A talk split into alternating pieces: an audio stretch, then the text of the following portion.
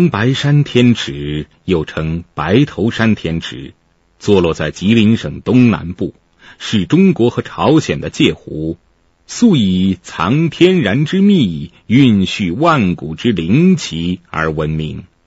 长白山上雨量充沛，冬季长达七个月之久，盛夏季节在万里无云的日子里。人们站在天池边上，但见波平如镜，倒映出山峰的影子和头顶上的蓝天，顿时让人浮想联翩。然而，就是这样一座景色秀美的地方，却频频传出有怪兽在这里出没的消息。事实果真如此。大家好，欢迎您走进迷幻时空，我是主持人陈亮。那在今天自然之谜的上个时段，就让我们走进长白山天池，来探索一下盛传中的怪兽之谜。它是死亡三角，飞机、轮船到这里都会神秘失踪。它伫立数千年，恐怖的咒语、离奇的猜测，使之更加神秘。天池之水旱而不涸，涝而不溢，它究竟来自哪里？芦芽欲滴，黄土高原上何以出现罕见的绿洲？关于宇宙，关于地球，有太多的谜题等待我们去挖掘。自然之谜。有关长白山天池怪兽的记载由来已久，最早是出自《奉天通志》。书上说，大约在一百年前，有四个猎人到天池的钓鳌台打猎。当他们走到支盘峰下时，突然看到水池中冒出了一个金黄色的怪物。它的头非常大，上面还长着角。另外，这个怪兽还有长长的脖子、浓密的胡须。猎人们见到这个怪物，被吓得拔腿就跑。当他们爬上半山坡的时候，只听轰隆一声，怪物又消失的无影无踪了。二十世纪六七十年代以后，特别是近十几年来，又有很多游客宣称他们看到了长白山天池的怪兽，这其中建筑记载的有三四十次，目击者更是多达数千人次。那长白山天池的怪兽真的存在吗？它又是什么样子呢？对此，目击者众说不一。有的说怪兽像牛，有的说像狗，有的说像长颈龙，有的说像水獭，有的说是黑熊，有的说是《山海经》中记载的横宽兽，有的甚至说是天外来客。在众多的目击者中，吉林省气象局的退休干部周凤莹可以说是与长白山天池怪兽最有缘分的人了。周凤莹是新中国成立后最早亲眼看到怪兽的人。由于工作的关系，周凤莹每年七月末到八月下旬都会到气象站工作，闲暇时间常去天池看一看。据周凤莹回忆说。他第一次看到怪兽是在一九六三年八月中旬的一天，当时他正在欣赏天池的美景时，突然看到天池东北角出现了两个人字形波浪，水波前面还有两个黑点儿。周凤英赶紧拿出随身带的六倍望远镜仔细观看，发现这两个黑点儿原来是两只怪兽，它们的头很像狗，身体呈黑褐色。紧接着，两只怪兽又快速的潜入水中了。后来，周凤莹又好几次发现怪兽，并且都是在天池的东北角。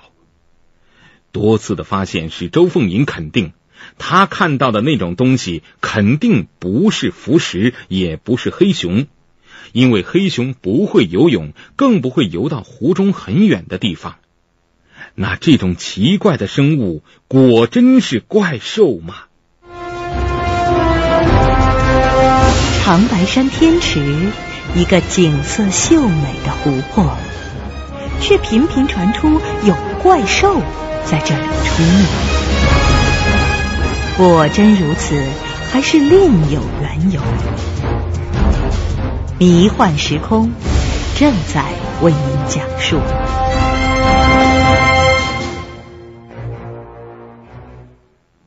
转眼间几十年过去了，长白山天池出现怪兽的传闻还时有发生。二零零三年，又一条爆炸性的新闻引发了人们的好奇：二十只怪兽惊现长白山天池，而且出现时间长达五十分钟。提供这一新闻线索的是吉林省林业厅的副厅长张鲁峰。二零零三年七月十一日，长白山风和日丽，天池碧蓝如玉，山峰倒影在水中清晰如画。吉林省林业厅副厅长张鲁峰等人陪同甘肃省林业部门的客人游览天池。上午九点十分左右，张鲁峰他们突然在长白山北坡发现了怪兽。据张鲁峰回忆说。在大约五十分钟的时间里，这些怪兽共出现了五次，少则一两分钟，多则二三十分钟。少时一头，最多一次达二十头左右。由于距离怪兽出现的地方有两三公里远，所以尽管张鲁峰他们拿着五十倍的望远镜，但看到的怪兽也只是小白点儿或小黑点儿。但从相对于山峰倒影明显移动的波纹来看，张鲁峰他们可以肯定那是活动的生物。与此同时，又有十几名游客也证实见到了怪兽。但就在二十只怪兽惊现长白山天池的报道见报不久，长春市民张显明就专程来到报社，向记者讲述了一个事实。他的话又让人对长白山天池有怪兽的说法产生了怀疑。长白山天池，一个景色秀美的湖泊，却频频传出有怪兽在这里出没。果真如此，还是另有缘由？迷幻时空。正在为您讲述。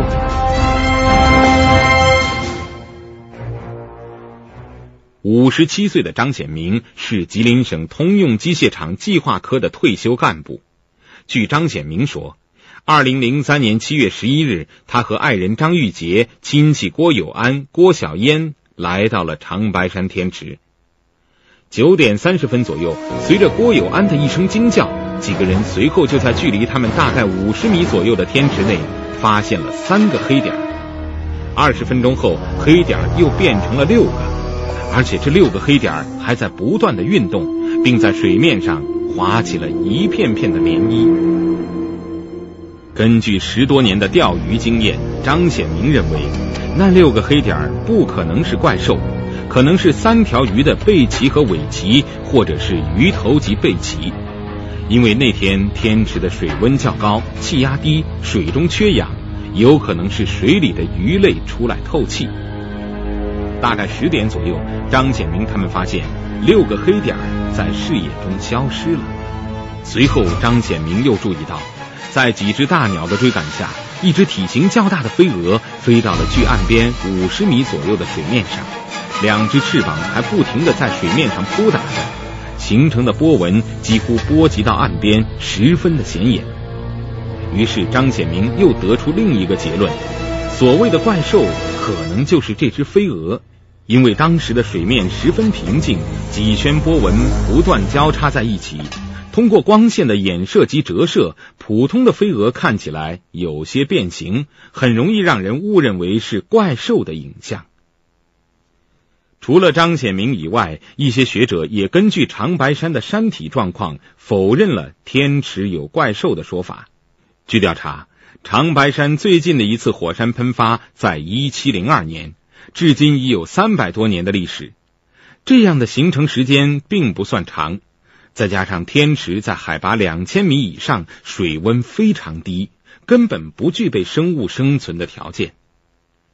长期驻守在长白山天池火山监测站的工作人员孙继才也表示，天池冬季风冻，水温即便在盛夏季节也只有五摄氏度左右，所以目前人们知道能够在这里生存的只限于极少数的几种冷水鱼。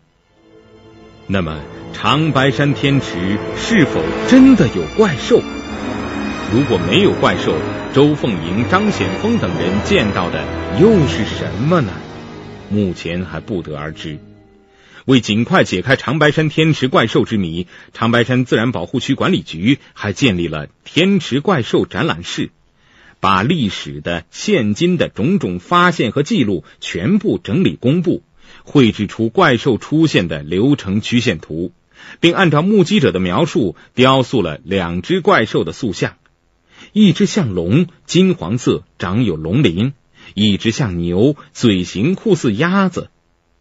而我们也期待着有一天长白山天池怪兽之谜能够大白于天下。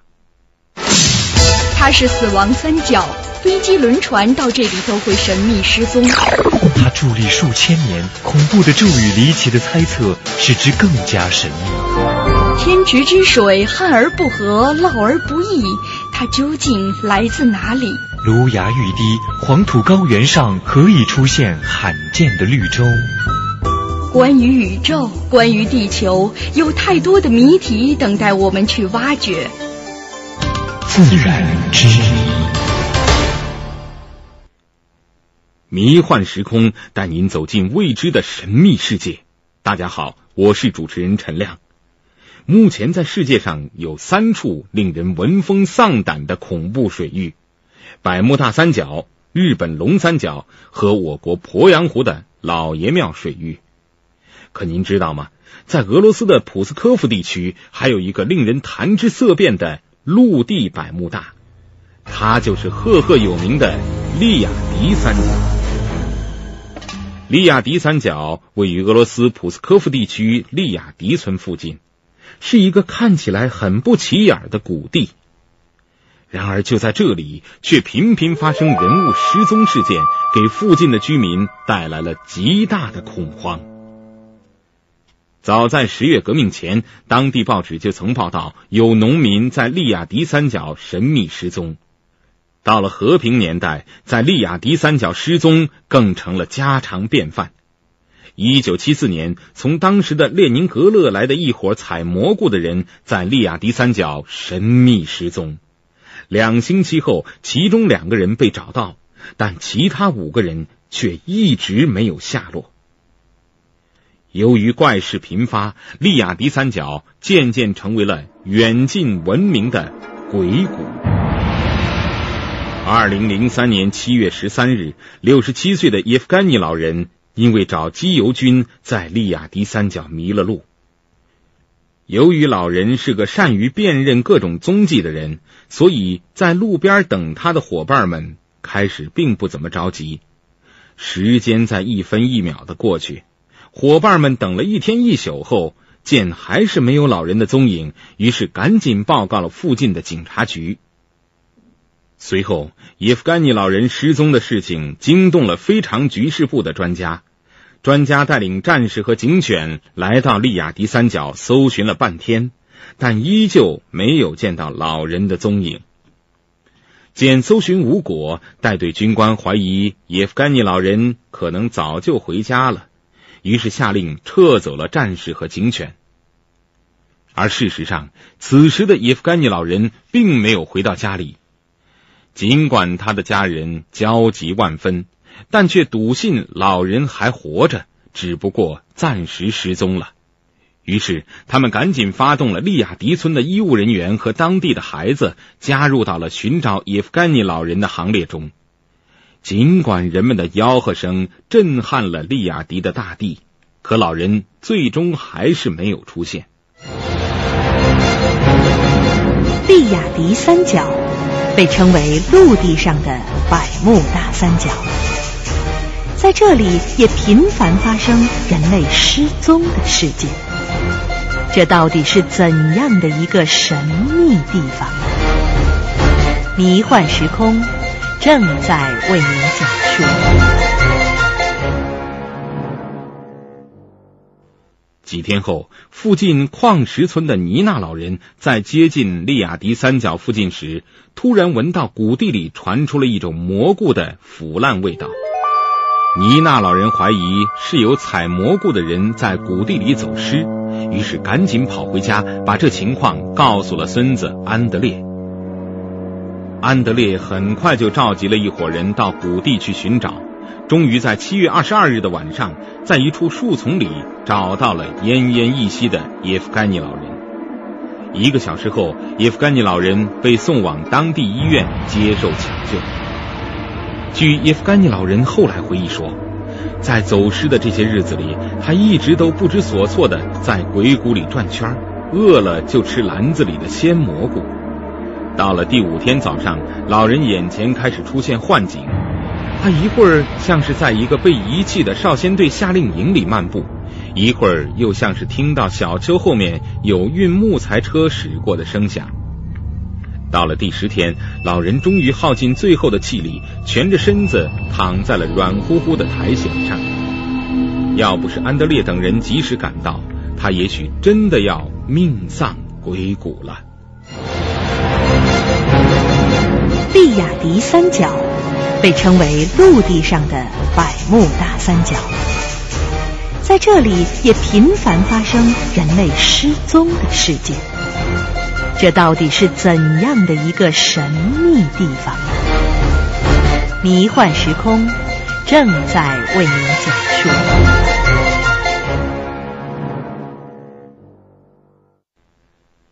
利雅迪三角一再有人失踪的消息，引发了人们的好奇。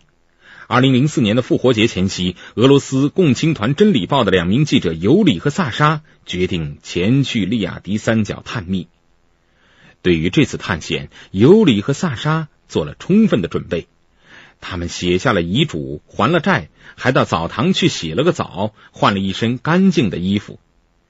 为了不重蹈前人的覆辙，两人还买来了最好的国产流体指南针，带了足够吃上十天的干粮，并准备了一根五公里长的采蘑菇者专用的尼龙绳。两人想。如果将尼龙绳拴在路口的一棵桦树上，不管魔鬼把他们带到哪里，最后总能回到原来的地方。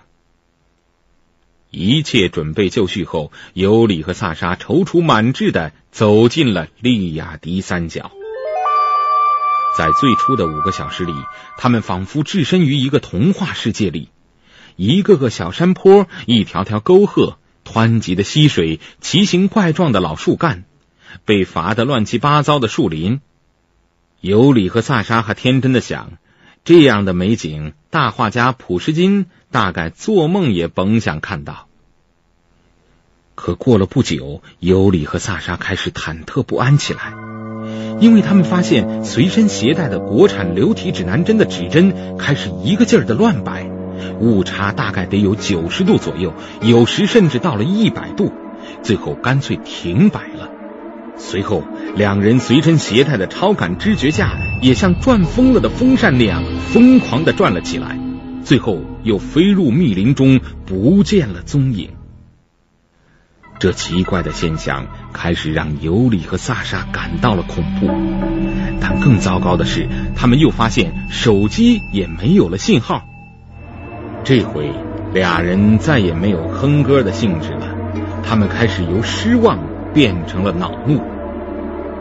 屋漏又逢连阴雨，此时倒霉的尤里还陷进了齐腰深的沼泽里。幸好萨沙带了一根长长的手杖，才把他从泥潭里拽了出来。就在两人产生绝望时，突然想起了系在身上的那根尼龙绳。看来现在要想走出利亚迪三角，唯一的希望就靠这根绳子。于是。尤里和萨沙拉着绳子放慢脚步，边走边用棍子杵脚下的地。可等绳子到了尽头，俩人可真是吓坏了。原来这根尼龙绳不知何时已经从中间断开了，另一头早已经没了踪影。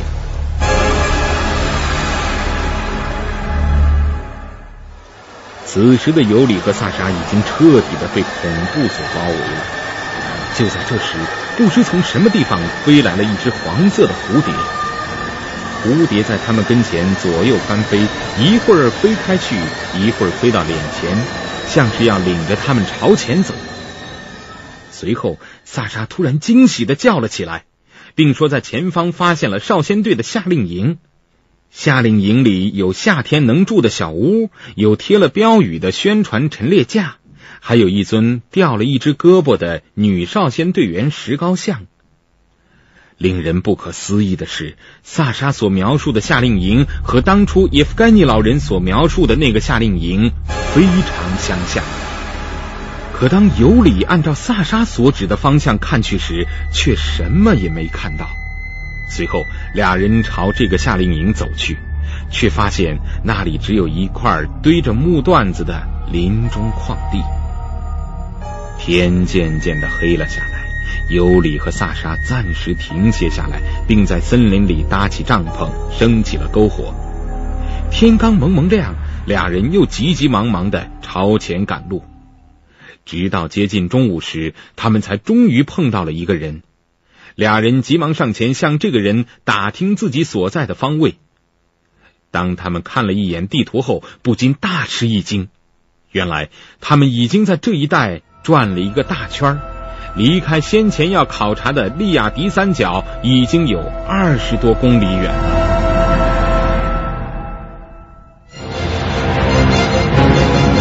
利亚迪三角被称为陆地上的百慕大三角。在这里也频繁发生人类失踪的事件，这到底是怎样的一个神秘地方？迷幻时空正在为您讲述。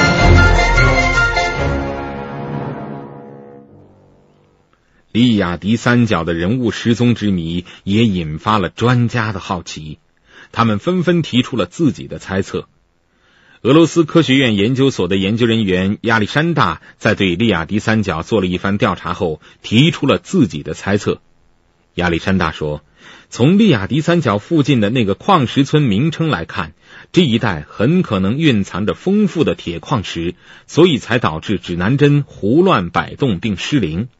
此外，利亚迪三角特殊的地形也容易造成让人迷路的效果。”再有，由于人的右腿迈的步子总是比左腿要大一些，所以在没有方位物可供参照的情况下，人就会永远在一个地方转圈这也解释了为什么那些失踪的人总会在原地徘徊。